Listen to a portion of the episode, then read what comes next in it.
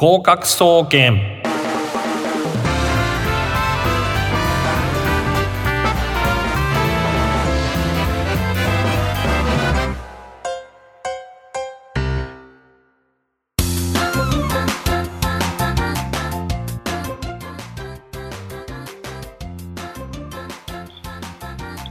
皆さんこんばんは。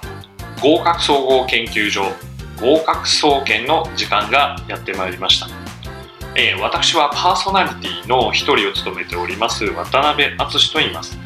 毎週火曜日19時調布 FM83.8838 より番組をお届けしております。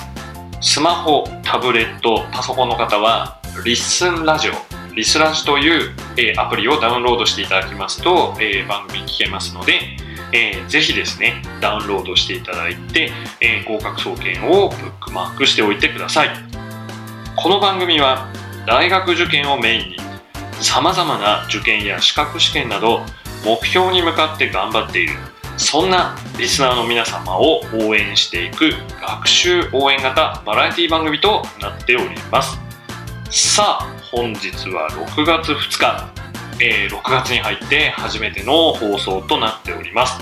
えーで私渡辺はですね1ヶ月ぶりの登場ということになっております、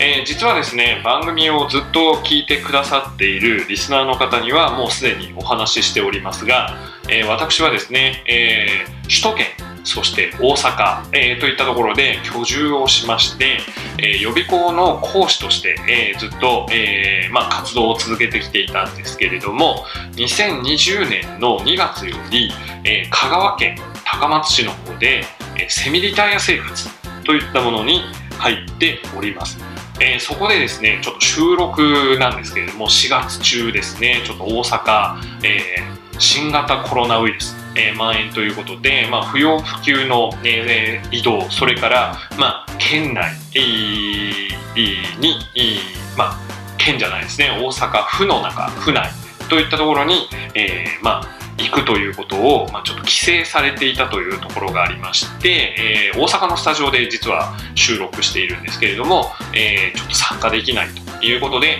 もう一人の MC である中野秀人先生に5月分の放送はお願いしました。ということでですね、え1ヶ月ぶりの登場ということですが、えーまた、えー番組の方には復帰いたしますので、えーぜひ、えー渡辺の回もよろしくお願いいたします。さて、えーここで、えー6月のパワープレイです。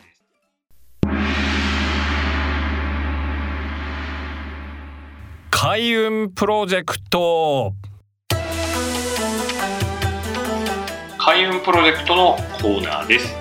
このコーナーは運気の上がる情報をどんどん提供していき受験生そしてご家族の運気をどんどん上げていこう。受験生に限らずリスナーの皆様の運気をどんどん上げていこうという他力本願なコーナーとなっております。ちょっと、えーご無沙汰、えーで、えー私の方もですね収録の方で緊張している面がありますけれども、え運気をどんどん上げていきたいですね。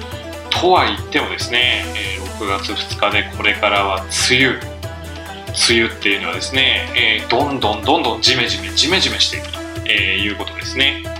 で私は以前ですね、えー池袋、えー目白の間ぐらいまあどちらかというと目白寄りなんですけれども住んでおりましてかつてですね高田馬場にインド大使館が、えーあったんですね。でインド大使館があった関係で、まあ、本格的なインド料理の店がかなりですね、えー密集していた。でそのうちの一つのお店が、まあ、自宅のマンション当時住んでいたですね。自宅のマンションに、まあ、とても近いということで、えーよく通っていたんですけれども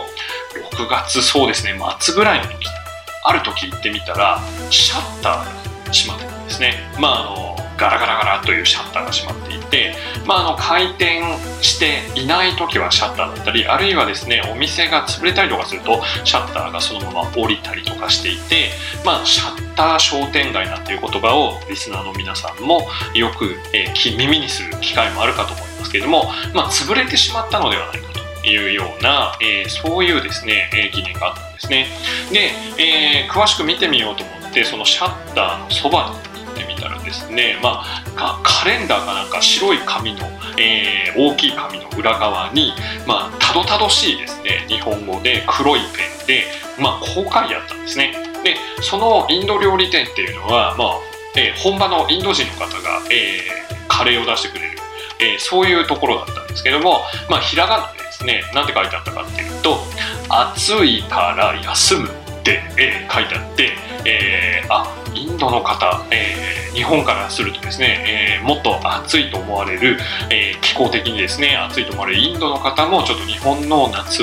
え梅雨そういうのは過ごしにくいんだななんていうふうに思っております、えびっくりした思い出があるんですね暑いから休むなんて書いてあってですね、え驚いた、え経験があります。えー、皆さんもですね、えー、特に受験生の方は夏休みまでがですね、えー、入試の勝負とえー、いうことになってます。浪人生の人はですね、大体4月から夏休み終わりぐらいまでの間をどう過ごすかで、えー、かなりですね、えー、まあ、成果が変わってくるんですね。えー、現役生の方はですね、え、9月、そして冬とどんどん伸び続けるわけですけれども、え、ですから浪人生の方は、え、以前4月の放送でも私がお話ししましたように起床時間と就寝時間、寝る時間ですね。で、こちらをしっかり整えて、えー、週ごとに規則正しく言ってください。えー、私も頑張ります。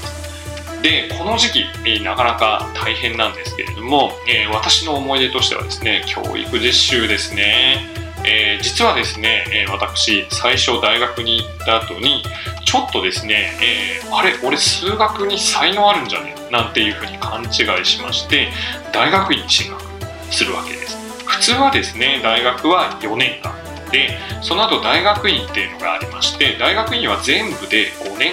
になるんですね、えー、ですから、え4年プラス5年で9年になるんですけど大学院はですね前半が修士課程マスターコースというやつで、え2年。えー、そしてですね、えー、その後博士課程ですねドクターコースというやつ3年の計5年なんですが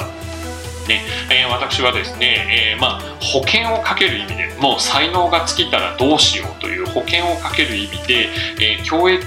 えまあ、教職コースですね。に、えー履修をしていたんですね。で、えーと、実はですねそういうつもりはなかったんですけど、まあ、それがですね当時、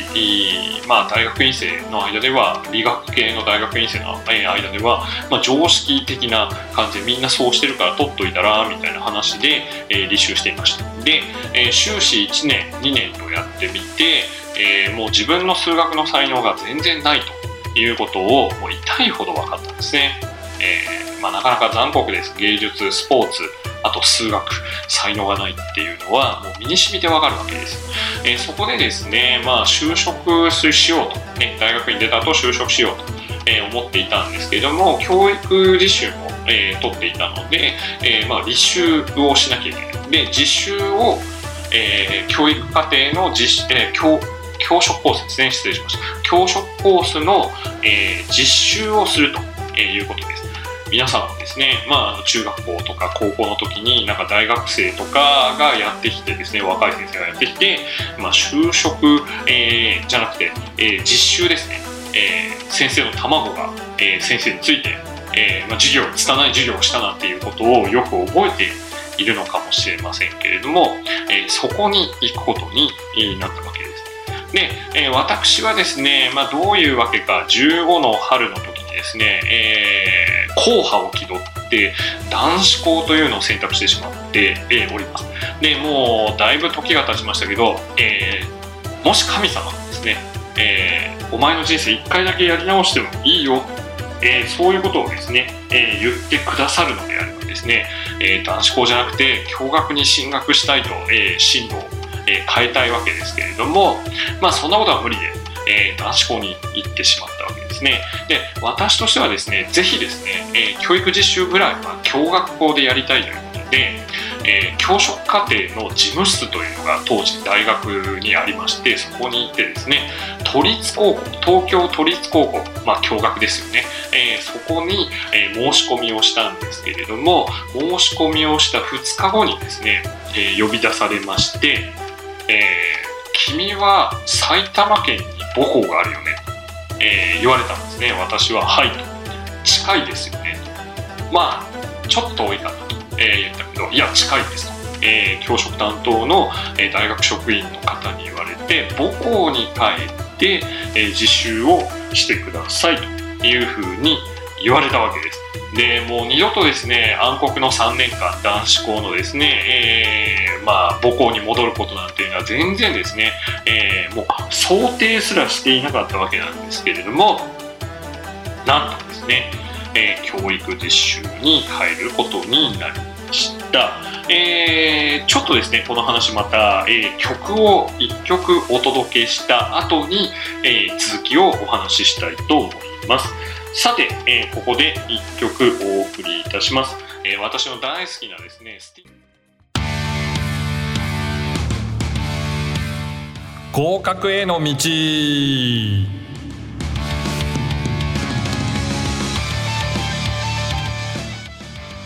合格への道のコーナーです、えーこのコーナーはですね、えー合格に関して必要なことを、えー共に考えていくというコーナーになります。またですね、えー合格のためのお役立ち情報などもどしどし伝えていこうと考えております。ということでですね先ほど、えーまあ、スティングのデザートローズ、えーこちらの方を聞いていただきました。で曲の前にですね、まあ、教育実習のお話をしたかと思うんですけれども、え大学院の最初の大学院の修士2年の時にですね、え私はちょうどこの6月に教育実習当時は、ね、2週間、えーいうことで、えー都立高校共学の都立高校を志望していたのですけれども、えーそれが叶わずですね、えー悪夢のですね自分が卒業した私立男子校へ行くと、えこういうことになったわけです。で、まあ、まずですね、えまあ、どういう形なのかっていうと、まあ、男50人弱が1クラスですね、まあ、47人とか、え49人とか48人とか、えこれが1クラスなんですけども、まあ、それが A 組から JKL L 組までありましたかね。ABCDEFGHIJKLM、えーぐらいありましたかね。だから13クラスぐらいあるわけですね。まああのこれはですねまだ未確認情報なんですけれども、まあ、実はですね、えーまだ目に見えない物質がありまして1平方メートルあたりですね、えー1メートル ×1 メートルというそういう狭い面積の間にですね、まあ、大体1.5人以上ですね、えー男がいるとですね、まあ、謎の物質まだ未発見の物質なんですけど男ミストという物質がですね放出されて、まあ、その男ミスト密度っていうのはなかなか、えー高くなるわけですね。でまああのスーツを着込みまして母校に帰りましたよ。もうしょうがない。都立高校はまあえーね高校までがま海外だとか留学されていた方のために開けておりますのであなたはまあ要するに自分の母校に帰りなさい。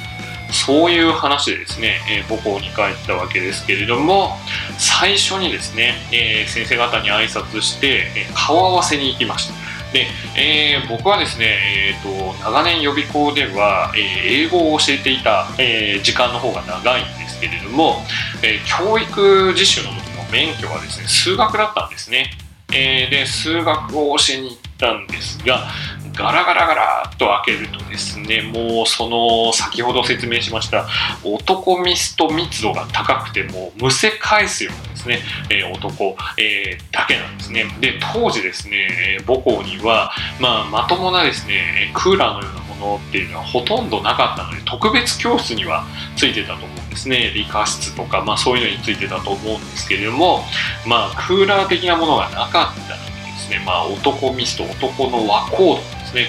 16歳とか10何歳高校2年生のクラスを、えー担当したんですけれども、まあ、そういう人たちの密度、えーがすごいと。しかもですね男子校で女子がいないのでですねまあえーまああれですね半裸でなんですね。まあ全身が、まあ、タンクトップを着てればまだいい方で、えー上半身、えーもうむき出しとかそういう人間ばっかりで、えーやると。でいうことですね。で、僕は先ほど説明しましたように、数学を教えに行ったんですけれども、もうこれが数列の全化式かなんかですかね。でこれでですねまあ担当したんですけれどももう全然やる気がないわけですよ暑いで、えー、まあハンラもしくは ZENRA ですね、えーまあ、前段になっちゃいますけれどももうに近い状態で、えー、もうやる気がなくてですね頬杖ついてたり突っ伏している中でまあその、えー、数列を教えるというようなえー、そういうですねもう本当に地獄のような2週間を味わったんですね、えー、でもですね、えー、久しぶりにですね修士2年というと23歳の時だったと思いますけれども、えその時にですね、え帰ってみると、え意外な変化があったんですね女性の教員がいたんですね、えうちの母校はですねもう男性、えしかいない、ねえー、まあ、要するに、教員は全員男と、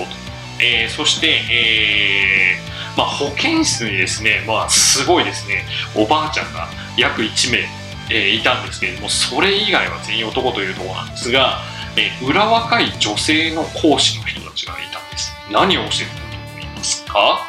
え実はですね高校で家庭科が必修になったんで家庭科の授業が高校1年生はあるわけですね。でですねその家庭科の先生としてまあ日本女子大本女だと思いますけど本女の女子大学院生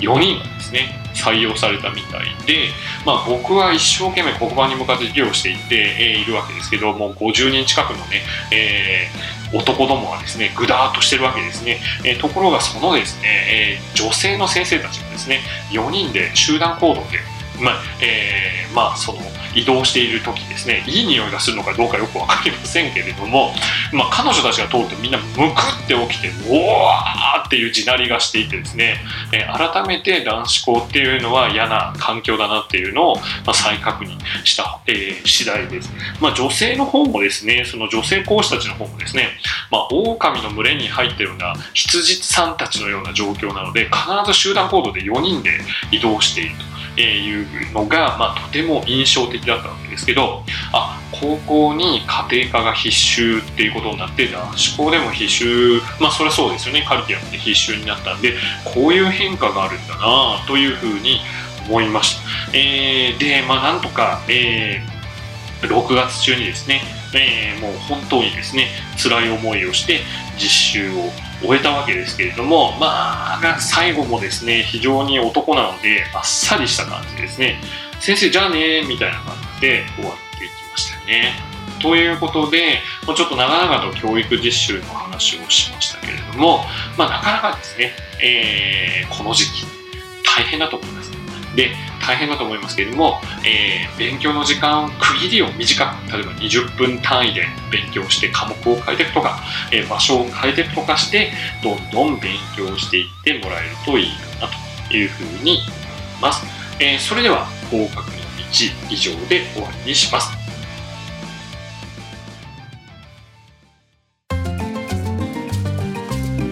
そろそろお別れの時間がやってまいりました。この番組ではお便りを募集しております。各コーナーで取り上げてほしいこと番組の感想や悩み事、え相談などをどしどし送ってください。また、え、渡辺私ですね私渡辺に対する質問等でも構いません。宛先を申し上げます。メールアドレスすべてアルファベットの小文字で gokaku.music-bunker.com